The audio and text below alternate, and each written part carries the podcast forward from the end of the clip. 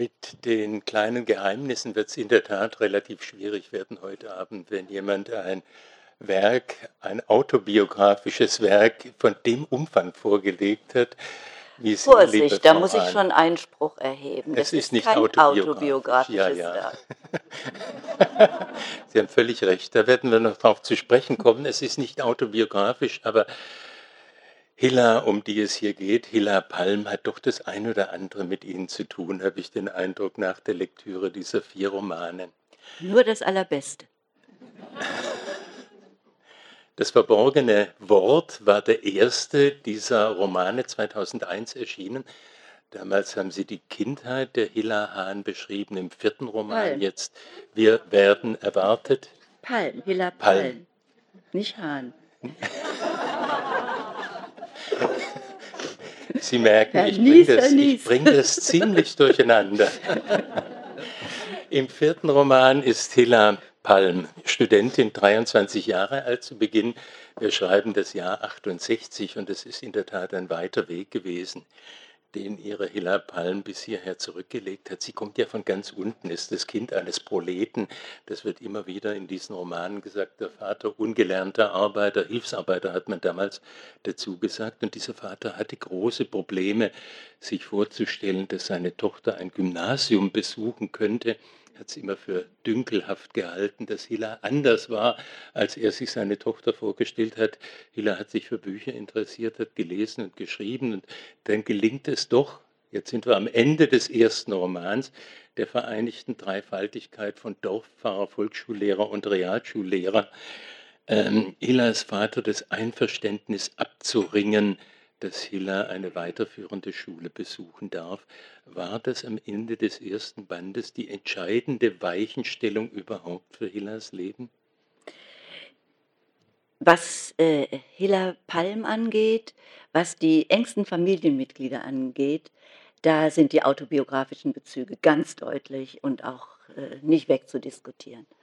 Und äh, ja, das war in der Tat die Weichenstellung. Die Weichenstellung beginnt im Grunde genommen in der Volksschule, wie man damals sagte, das, das heißt heute auch, äh, wie heißt das? Die Grundschule. Die Grundschule, das genau, das mhm. ist die Grundschule. Und zwar, ähm, auch das ist wirklich äh, autobiografisch, das habe ich, so habe ich das erlebt. Ähm, da sagte der Lehrer am Ende der vierten Klasse, fragte er, äh, bitte alle aufstehen, die eine weiterführende Schule besuchen. Und das kam für mich, ich, ich, ich hatte so, eine, so einen Gedanken überhaupt nicht. Das war äh, vollkommen äh, utopisch, äh, so etwas äh, in Betracht zu ziehen. Und die standen also auf, Apotheker, der Brauereibesitzerssohn und die sogenannten Honoratioren, wie man die im Dorf nannte. Und dann sagte der Lehrer zu mir, steh auf. Magische Worte. Und dieses Steh auf, das ist für mich, wenn Sie so wollen, wie ein Mantra geworden, ein Motto. Steh auf. Wenn irgendetwas äh, mir schwerfällt, höre ich wirklich die Stimme, steh auf, reiß dich zusammen, mach das. Das war dann äh, wirklich nicht so einfach, wie äh, Herr Nies sagte, die Dreifaltigkeit wurde dann bemüht, das war der Pfarrer, der äh, äh, kam erstmal Pfarrer und, und äh, der Volksschullehrer, damit ich auf die Realschule gehen durfte. Und dann habe ich da die mittlere Reife gemacht, habe eine Bürolehre angefangen und das ging so schief. Also das wird ja äh, auch einigermaßen deutlich ausbuchstabiert in das verborgene Wort. Äh, und dann ist der Realschullehrer auch noch gekommen und dann auch dem verdanke ich sehr viel. Äh, der hat mir auch sehr den Rücken gestärkt und dann durfte mhm. ich dann auf einem Aufbaugymnasium das Abitur nachmachen. Aber es war für Sie immer, für Hilla Palm, was immer eine, äh, eine schwierige Situation, insofern als natürlich all das, was sie mit Bildung verbunden hat, äh, sie weggetragen hat von ihrer Heimatgemeinde Dondorf, von ihrer Familie, von ihrem Vater, von ihrer Mutter weggetragen hat. Das fängt ja schon mit dem Dialekt an. Also dieser rheinländische Dialekt, äh, Dondorf ist äh, ein Dorf im Rheinland bei Ihnen, dieser rheinländische Dialekt spielt als die Sprache, die in der Familie und im Dorf gesprochen wird, eine ganz entscheidende Rolle. Aber Hilla muss sich davon wegentwickeln. Das heißt, all das, was sie macht im Hinblick auf Bildung, ist zugleich ein Distanzieren von der Familie. Ja, das habe ich lange gar nicht gespürt. Mhm. Das Einzige, was ich wollte, war, äh, gerade wenn, wenn Sie die Sprache ansprechen, meine Hilla Palm sollte schön sprechen. Und äh, auch das ist wieder ein Auto, ganz klarer autobiografischer Bezug. Ich habe, bis ich eingeschult worden bin, nur Dialekt gesprochen. Also Kölsch. Das äh, Dondorf, äh, das ist in Wirklichkeit Monheim, Monheim am Rhein jetzt eine kleine Stadt von 43.000 Einwohnern, zwischen, ziemlich genau zwischen Köln und Düsseldorf. Und äh, als katholische Rheinländer zog es uns natürlich äh, nach Köln, ist klar. Also es, es gab ja, also erst kam der Dom und dann kam C und A. und sowas hatte Düsseldorf nicht zu bieten. Und, und äh, ja, und dann ähm, gibt es auch wieder eine Szene in, in dem äh, verborgenen Wort, wo mir eben auffällt, naja, die sprechen ja alle ganz anders, mhm. nicht wahr? Also äh, da sollte man in der Klasse sagen, auch das ist wirklich autobiografisch, äh, eine gut gebratene Gans ist eine gute Gabe Gottes. Das war mir vollkommen unmöglich.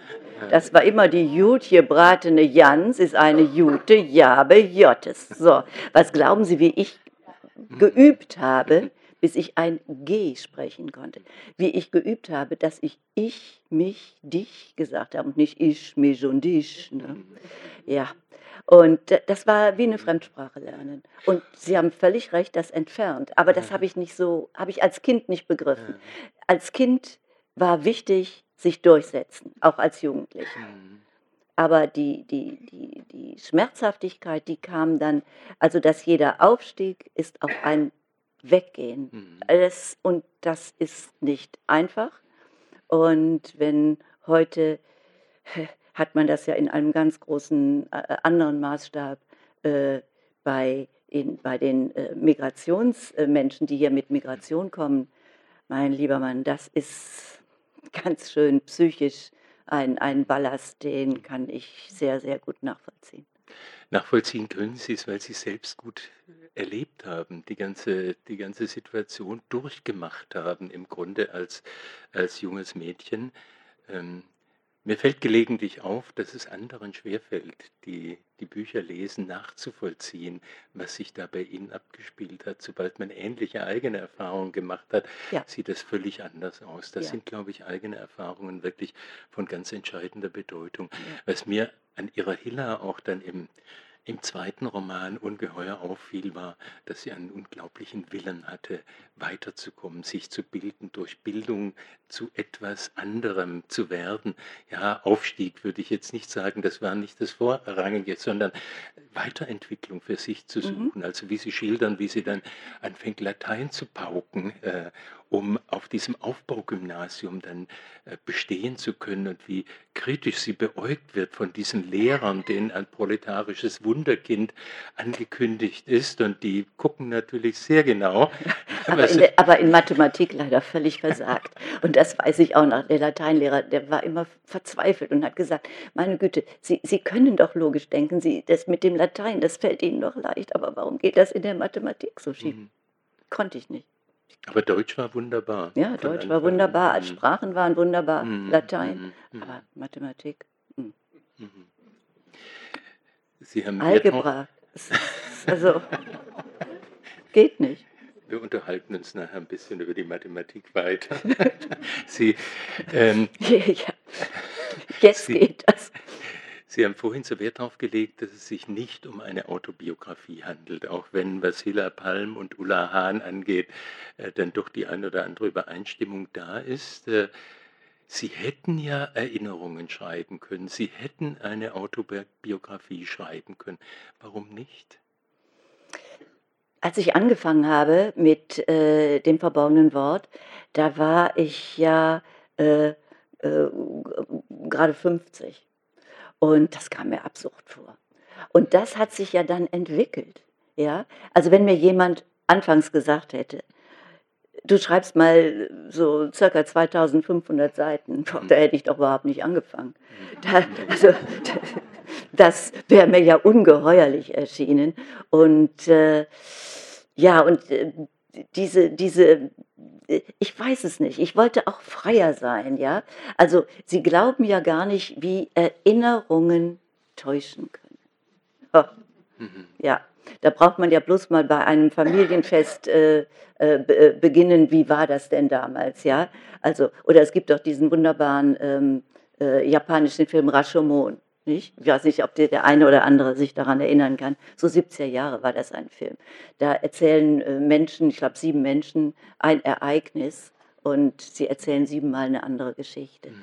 Und äh, so ist das auch beim Erinnern. Wobei wir da gleich an einer wichtigen Stelle sind im Hinblick auf den neuen Roman. Wir werden erwartet, wir erleben sie ja als eine, die angekommen ist zu Beginn dieses Romans. So habe ich es jedenfalls äh, erlebt und wir erleben diese 68er Jahre als Jahre, in denen alles möglich schien, äh, so heißt es wörtlich im Roman.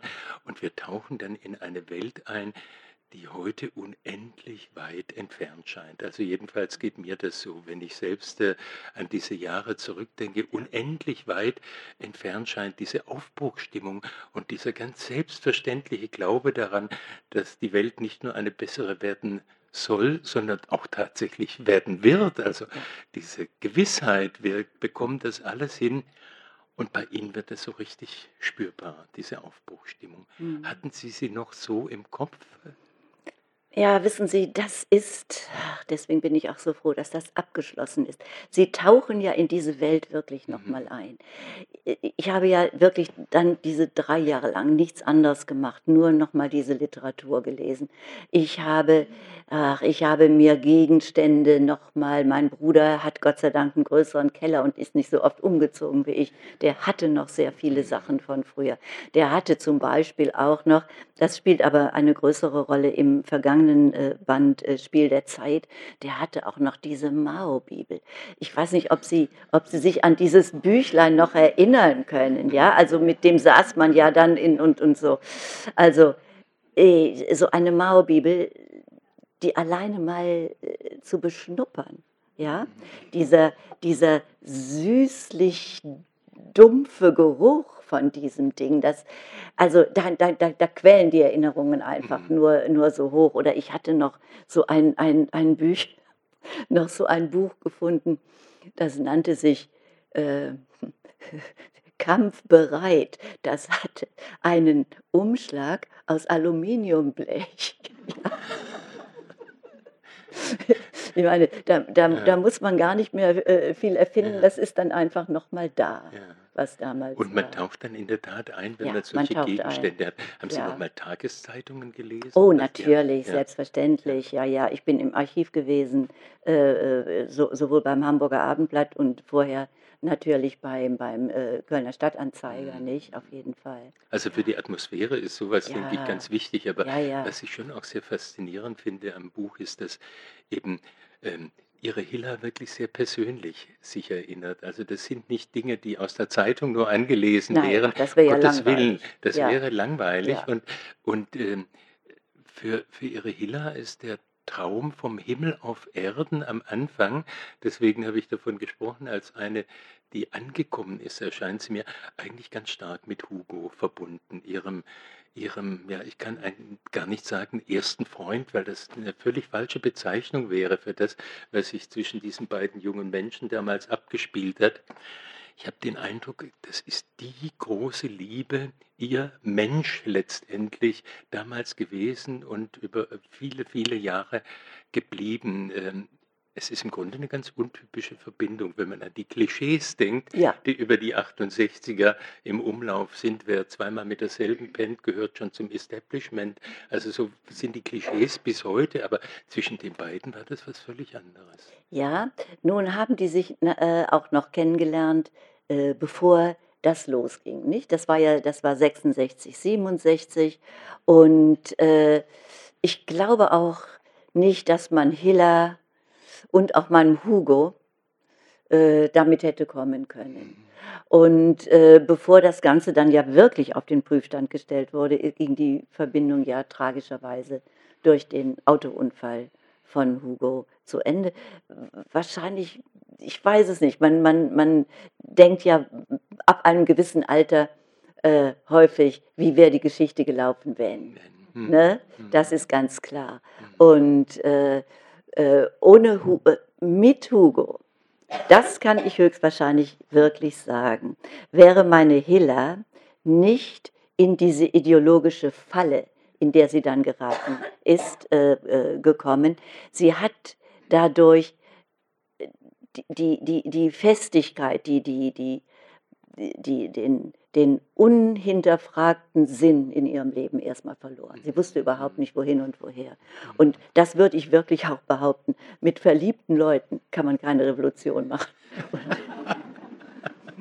das wäre, das wäre wahrscheinlich dann nicht passiert. Also so wie Sie, wie Sie Hilla und wie Sie Hugo schildern und deren Verhältnis schildern, würde ich da sofort zustimmen. Das ist eine Art von Übereinstimmung zwischen diesen beiden gewesen, äh, die eine politische Komponente durchaus auch hatte, aber es war auch was, was zwischen diesen beiden Menschen so in Abgrenzung zum Beispiel von seinem Elternhaus auch da war. Also ja. das war ja auch die Eltern sagen sich von ihm los, weil diese Hilla nicht den richtigen Stallgeruch hat. Ja.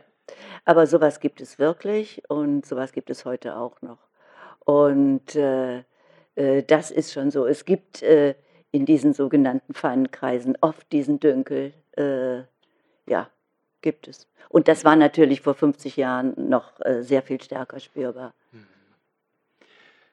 Sie haben es ein bisschen harmlos umschrieben, finde ich gerade, was mit Hilla passiert nach diesem Unfall, den Hugo er leidet, wo er zu Tode kommt dabei, Unfall mit Fahrerflucht. Im Grunde wird er der Boden völlig unter den Beinen mhm, weggezogen. Völlig. Also die ist ja äh, Wochen, Monate lang eigentlich nicht mehr bei sich selbst. Und eine wichtige Rolle, glaube ich, ähm, spielt bei dem langsam wieder Boden finden ihr eigener Bruder mhm, Bertram, mhm. den sie besucht. Und nicht nur diese Wirklichkeit äh, in Wir werden erwartet, sondern man hat dieses studentische Milieu mit diesen äh, Spontis und Selbsterfahrungselementen. Man hat aber daneben auch in Dondorf etwa ganz anderes Leben, mit dem Hiller konfrontiert wird. Da macht dann beispielsweise Hanni den Führerschein. Ja? Eine Frau macht den Führerschein 1971, glaube ich, mhm. braucht dafür noch das Einverständnis ihres äh, Ehemannes. Ja? Das sind die anderen Verhältnisse, ja. die Sie eben auch beschreiben. Ja, aber das äh, kommt auch äh, sehr deutlich raus. Also die wahren Gewinner der 68er Bewegung, also in, in, in der Folge, das sind wirklich die Frauen. Ich meine, die Frauen durften ja ohne Einwilligung des Mannes noch nicht mal arbeiten gehen. Ja, da musste der Mann den Arbeitsvertrag unterschreiben, kein Konto eröffnen, eben keinen kein, kein Führerschein machen, keine Waschmaschine kaufen. Also ich meine, das, ist, ist, ist, das klingt heute wirklich mittelalterlich. Ja.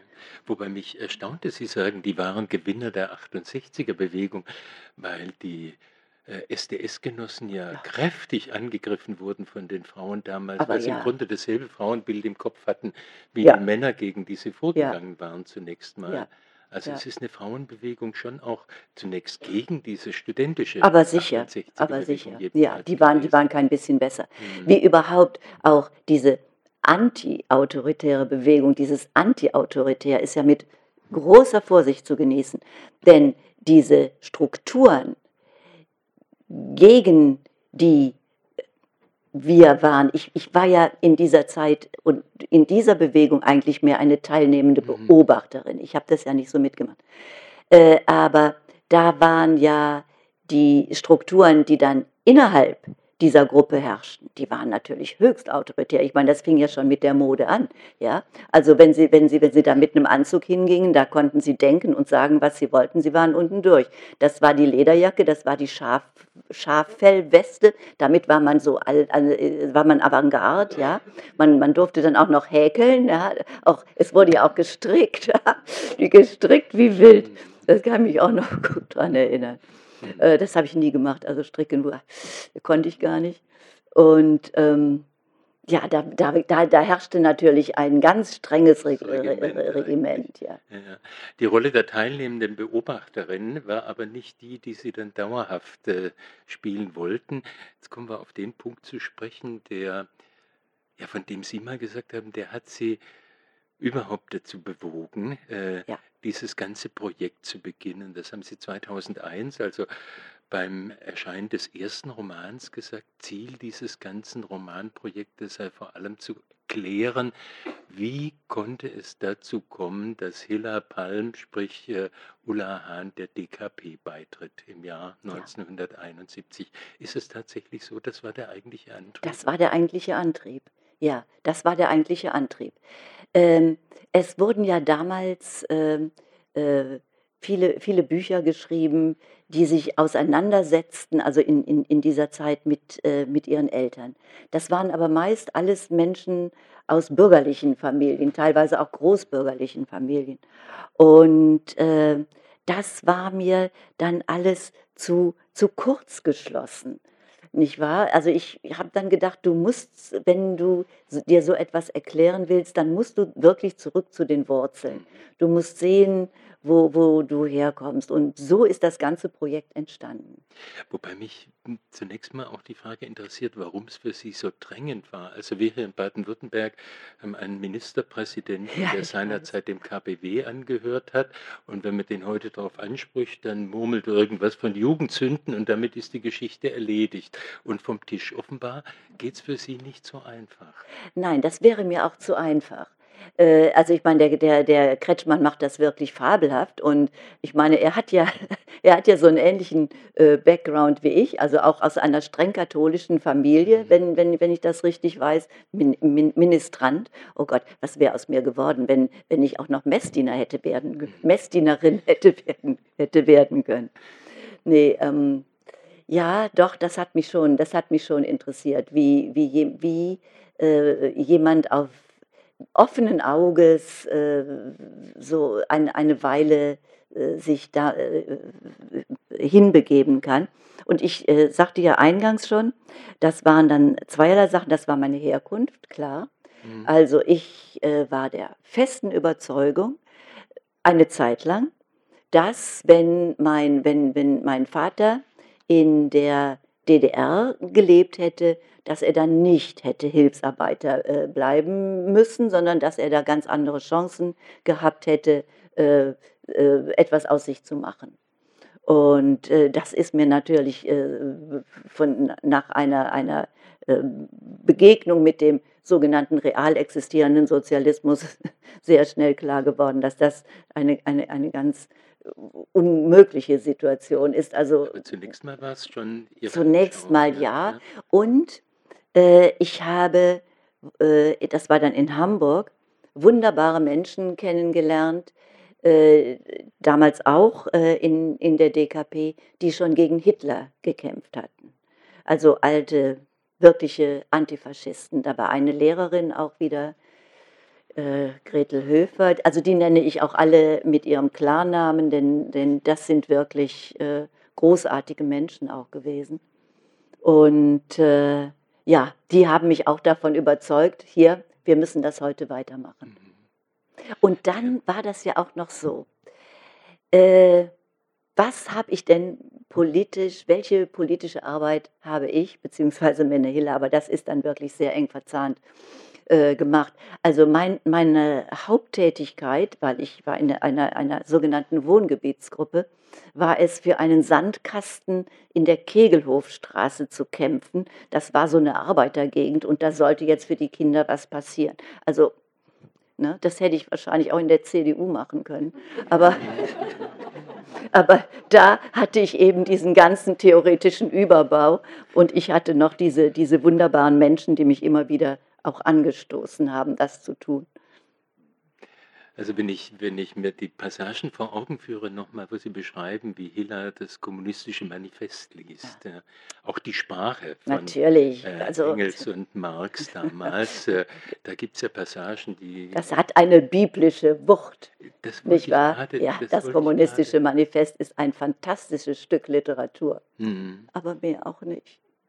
Es ist keine Handlungsanweisung. Diese, diese biblische Wucht, diese biblische Wucht, die scheint mir ganz wichtig zu sein. Also dieser, dieser Tod von Hugo ähm, nimmt Hilla nicht nur mit, sondern er lässt sie auch zweifeln, an Gott zweifeln. Also sie Stimmt. kommen aus einem sehr katholischen ja. äh, Elternhaus und, und Hilla, sprich Ulla Hahn, war sehr katholisch äh, erzogen worden und war im Glauben fest verankert. Und der wurde erschüttert durch den Tod Hugos. Ja. So lese ich das. Haben Sie völlig recht. Hat er die, den Boden unter den Füßen ja. äh, weggezogen. Und ein Stück weit war, ja. war das, was sich mhm. jetzt mit dieser DKP auftut, auch die neue katholische Kirche, oder? Ja, also das hat ja auch, äh, das hat ja auch ungeheuer, ich meine, nehmen Sie dieses wunderbare Gedicht von Heinrich Heine. Wir wollen hier auf Erden schon das Himmelreich errichten, ja, und Zuckererbsen für jeden Mann, äh, für jeder Mann.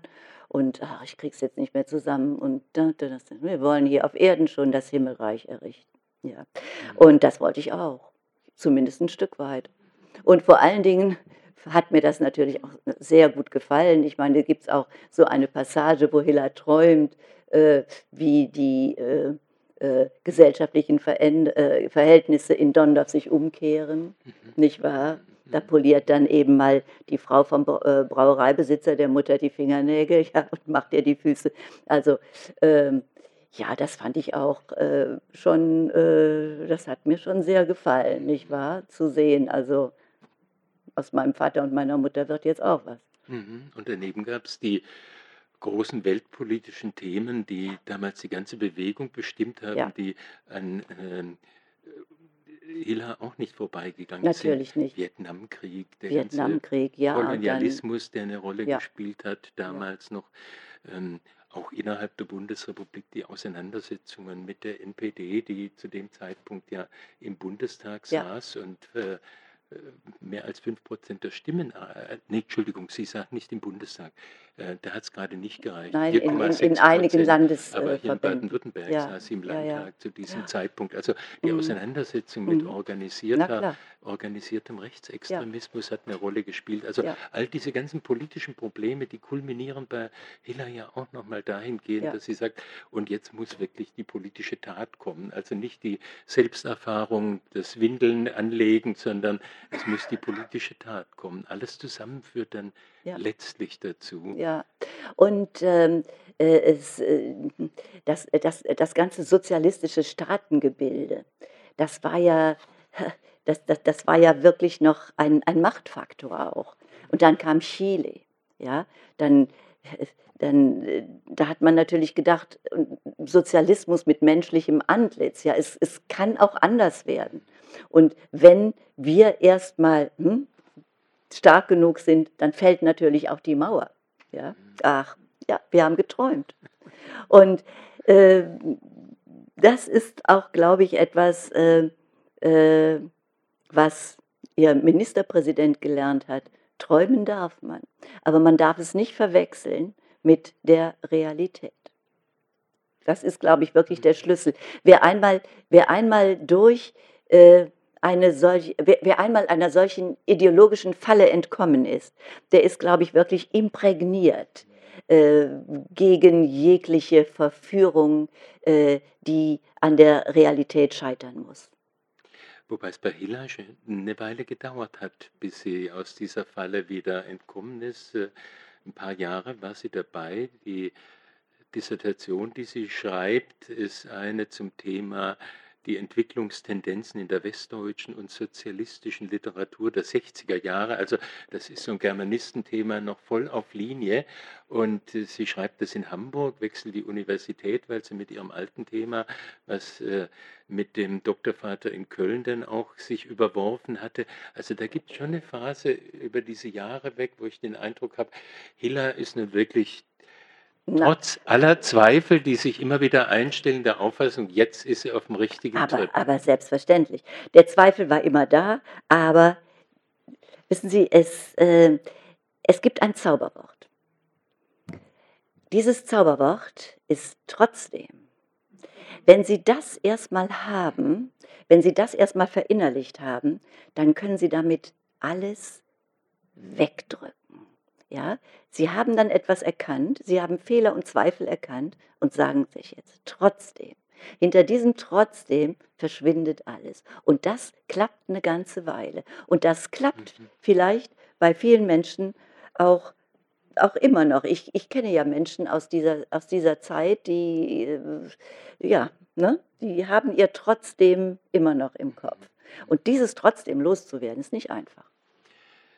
Bei Hiller hat das Wort eine entscheidende Rolle gespielt, glaube ich. Also sprich, sie hat, sie hat während der ganzen Jahre auch des politischen Engagements eigentlich immer wieder auch Gedichte äh, geschrieben und hat äh, das, was sie schon vorher als Schülerin gemacht hat, einfach weitergemacht. Sie hat sich nie vollständig verloren. Und es gibt eine Passage, die halte ich auch für eine Schlüsselpassage, was ihr ähm, ihre Entfernung aus diesem, aus diesem DKP-Milieu angeht, wo sie dann plötzlich Gedichte findet von Hugo, ihrem Freund, der ihr nie verraten hatte, dass er selber auch Gedichte schreibt. Äh, das ist, glaube ich, eine wichtige Stelle. Aber wichtig ist das eigene Schreiben gewesen, also die Lyrik, das den Aus, sich ausdrücken im Wort. Das war ein Weg, der rausgeführt hat aus dieser ideologischen Ja, das war, äh, eine ganz merkwürdige Sache. Als ich das jetzt noch einmal das verdanke ich meinem Bruder. Der hatte das aufgehoben und zwar hm, kennen vielleicht einige noch äh, von Ihnen diese Matrizenabzüge, die man damals gemacht hat, auf, auf, auf, auf diesen Maschinen abgenudelt, so, so auf diesem äh, glänzend gelben Papier mit so, so lila Schrift hatte, hatte der noch. Und das waren Flugblätter, äh, die ich verfasst und eben abgenudelt hatte. Und da war, da habe ich auf der Rückseite dieser, dieser Matrizenabzüge habe ich meine ersten Gedichte gekritzelt. Das, und, und zwar einfach spontan. Äh, also, dann und zwar hat mich dazu äh, ermutigt Emily Dickinson, die ich sehr, sehr liebe, mit ihren kurzen, präzisen Texten, die ja auch einfach so auf, aus dem Alltag Impressionen aufgreifen und die verdichten. Und das war ein Reklams Literaturkalender der äh, mir damals geschenkt worden ist, da waren diese Gedichte drin. Und da habe ich gedacht, Mensch, das machst du auch mal. Einfach hingekritzelt. Und so stand da plötzlich am Rand zum Kapitel, das hatte ich damals ausgearbeitet, systemverhaftete Abwehrreaktionen, die ich gerade an Texten schreibender Arbeiter ausgebrütet und ausgebreitet hatte, folgendes. Schreibübung. Wir sind mit der Überschrift einverstanden und haben auch schon die ersten Zeilen geschrieben. Wir versuchen, den roten Faden nicht zu verlieren und die Worte zu Sätzen zu fügen, ohne zu lügen.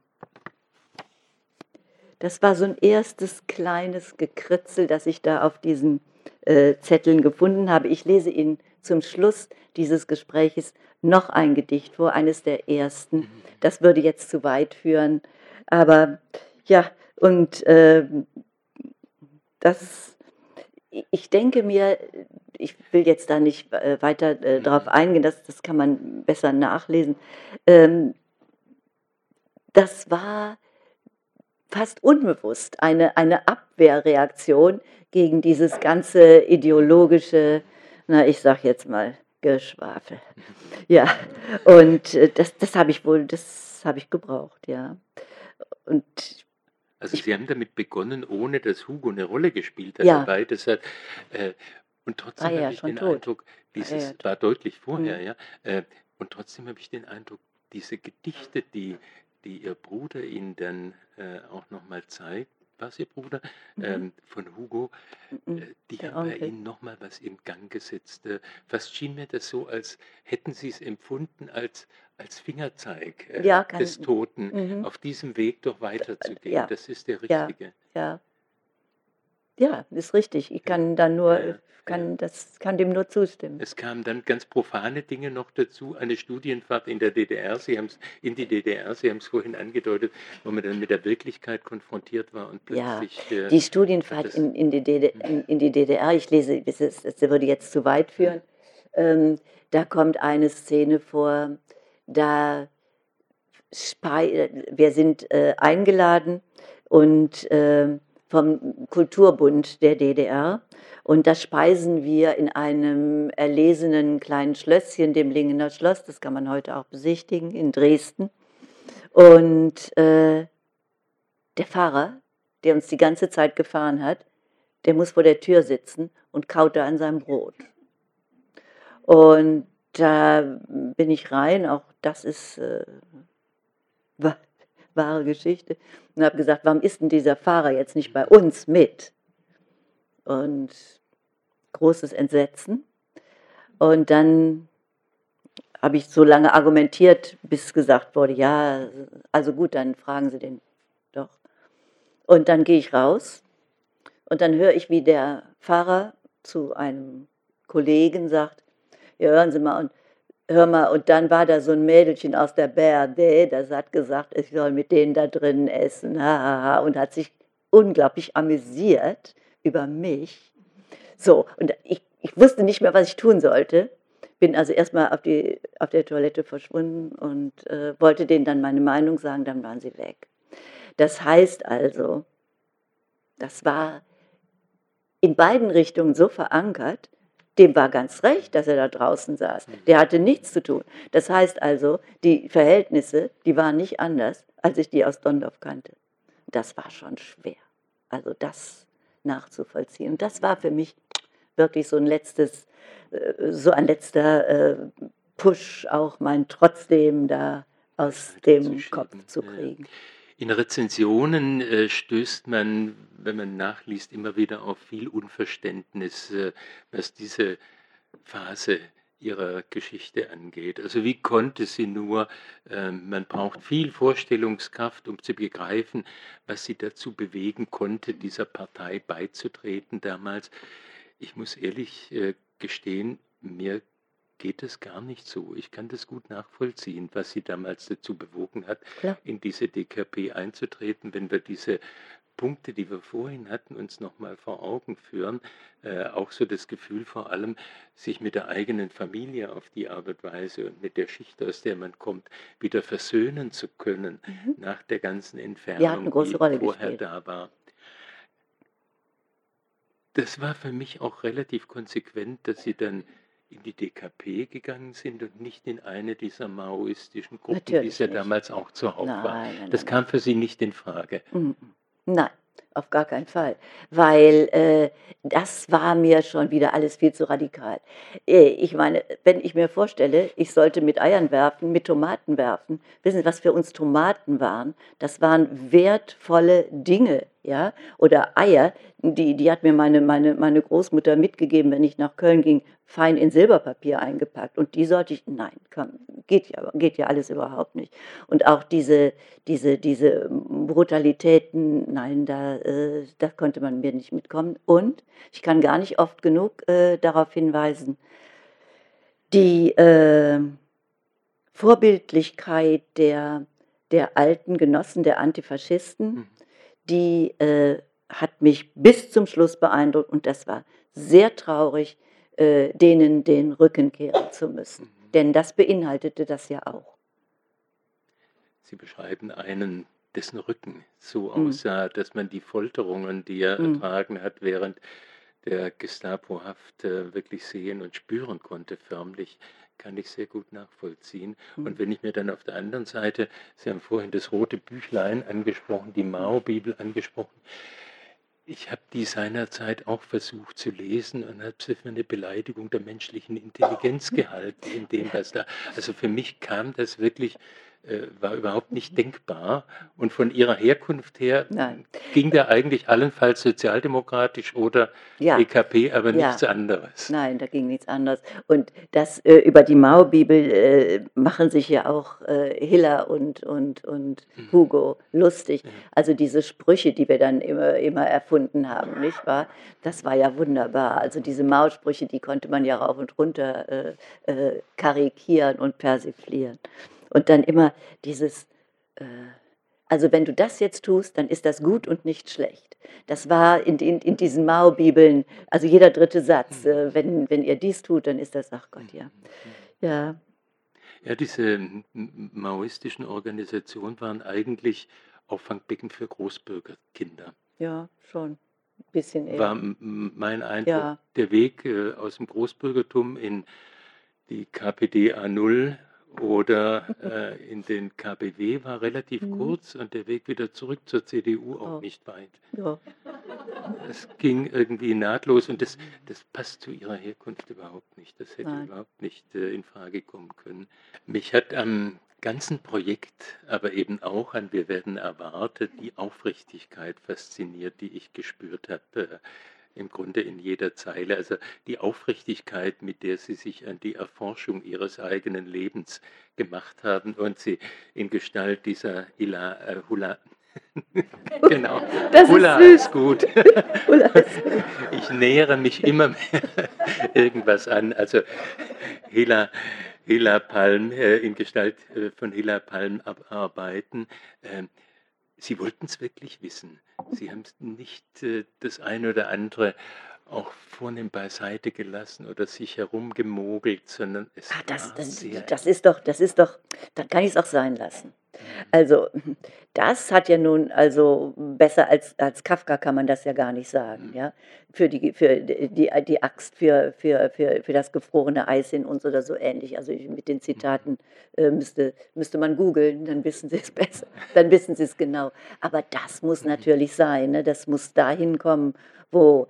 Äh, wo, wo, wo es auch wirklich wehtut, ja, wo, wo man denkt, meine Güte, das war ja wirklich so, ja. Hm. Also, dass sie um die DKP nicht herumkommen, ist klar, aber die Vergewaltigung hätte, musste die sein? Im ja, zweiten musste Band schon, musste, musste auch sein. Das ist ja, es ist Ihnen doch wahnsinnig schwer gefallen. Wahnsinnig schwer gefallen. Das hat, äh, hat ja sieben Jahre gedauert, nicht? Vom ersten bis zum zweiten Band. Da habe ich mir auch überlegt, wie viel machst du da und wie viel lässt du weg. Mhm. Äh, das stimmt. Ja, der, der, der Band war am schwersten. Mhm. Ja.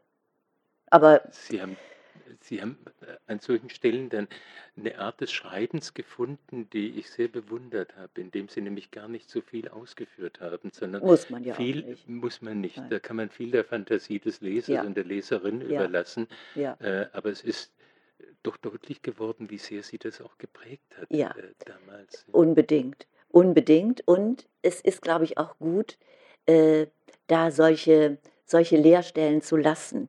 Ich habe das äh, von einigen äh, Psychologinnen und Psychologen dann erfahren, mhm. dass sie mit diesen Texten sehr gut arbeiten können, mhm.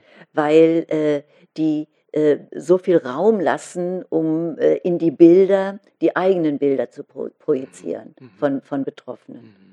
Sie haben ja mal gesagt, das Schreiben dieser Romane sei für Sie sowas wie Psychotherapie gewesen. Ach, das ist es Selbst immer. Wenn man, also richt, wirkliches Schreiben, also wenn, wenn, wenn, wenn man nicht äh, gerade äh, irgendwelche Geschichten erzählt, man geht aus so einem Buch immer anders raus, als man reingegangen ist. Also sonst, sonst würde ich auch nicht schreiben, wäre mir langweilig. Ja, das, mhm. das, das, das, das muss ja etwas, wirklich etwas bewirken. Und, und ich glaube, sonst, sonst äh, äh, schauen Sie, der, der Gottfried Benn, der hat sehr, äh, sehr schön gesagt, äh, und, und, und äh, Krimis zu lesen, das ist sowas wie ein Radiergummi für den Kopf. Mhm. Und das ist durchaus, äh, durchaus legitim. Ja? Ich mache das auch mitunter, lese ich irgendwas und denke, äh, ja, schön, ja. Aber ähm, das, ich, das würde ich nicht schreiben wollen. Mhm. Da wäre mir auch meine Zeit zu schade. Also, Sie heben natürlich zu Recht darauf ab, jedes Buch, das Sie schreiben, äh, ist eines, das sich mit Ihnen auseinandersetzt, ein Stück weit Therapie. Aber es ist ja nochmal was anderes, wenn man sich so im Detail mit dem eigenen Werden und der eigenen Entwicklung auseinandersetzt, wie Sie das getan haben. Wenn Sie wenn Sie heute nach diesen 2500 Seiten ähm, sich das ganze Projekt nochmal anschauen, sind Sie in der Tat eine andere geworden durch Ja, das Schreiben? unbedingt. Also mir geht es sehr viel besser als vor 20 Jahren. Ja, kann ich nicht anders sagen. Auch weil es da nichts mehr gibt, was äh, im Geheimen bleibt? Ist es tatsächlich so, dass Das, Sie alles das, auf, offengelegt das haben? weiß ich nicht. Aber aus dieser Zeit, ich Ja, meine, ja. ja, natürlich. Wir reden nur über die Zeit. Ich habe vier Bücher geschrieben, die wichtig für mich waren. Mhm. Dass ich in dieser Zeit noch andere Dinge erlebt habe, das möchte ich nicht bestreiten. Aber dann kämen nochmal 5000 Seiten zusammen und das möchte ich weder mir noch meinen Lesern zumuten.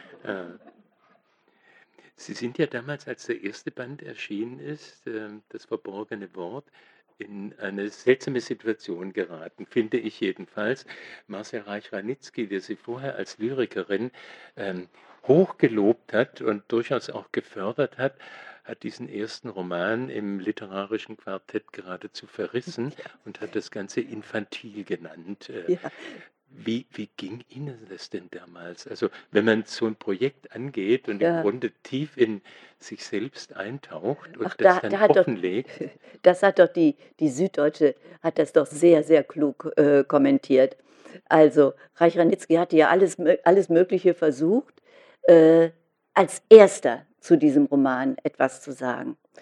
Das äh, ging aber nicht. Also, der, der war ja nur vor dem nächsten literarischen Quartett schon vier, äh, vier Wochen da und die Kritiken waren alle gut.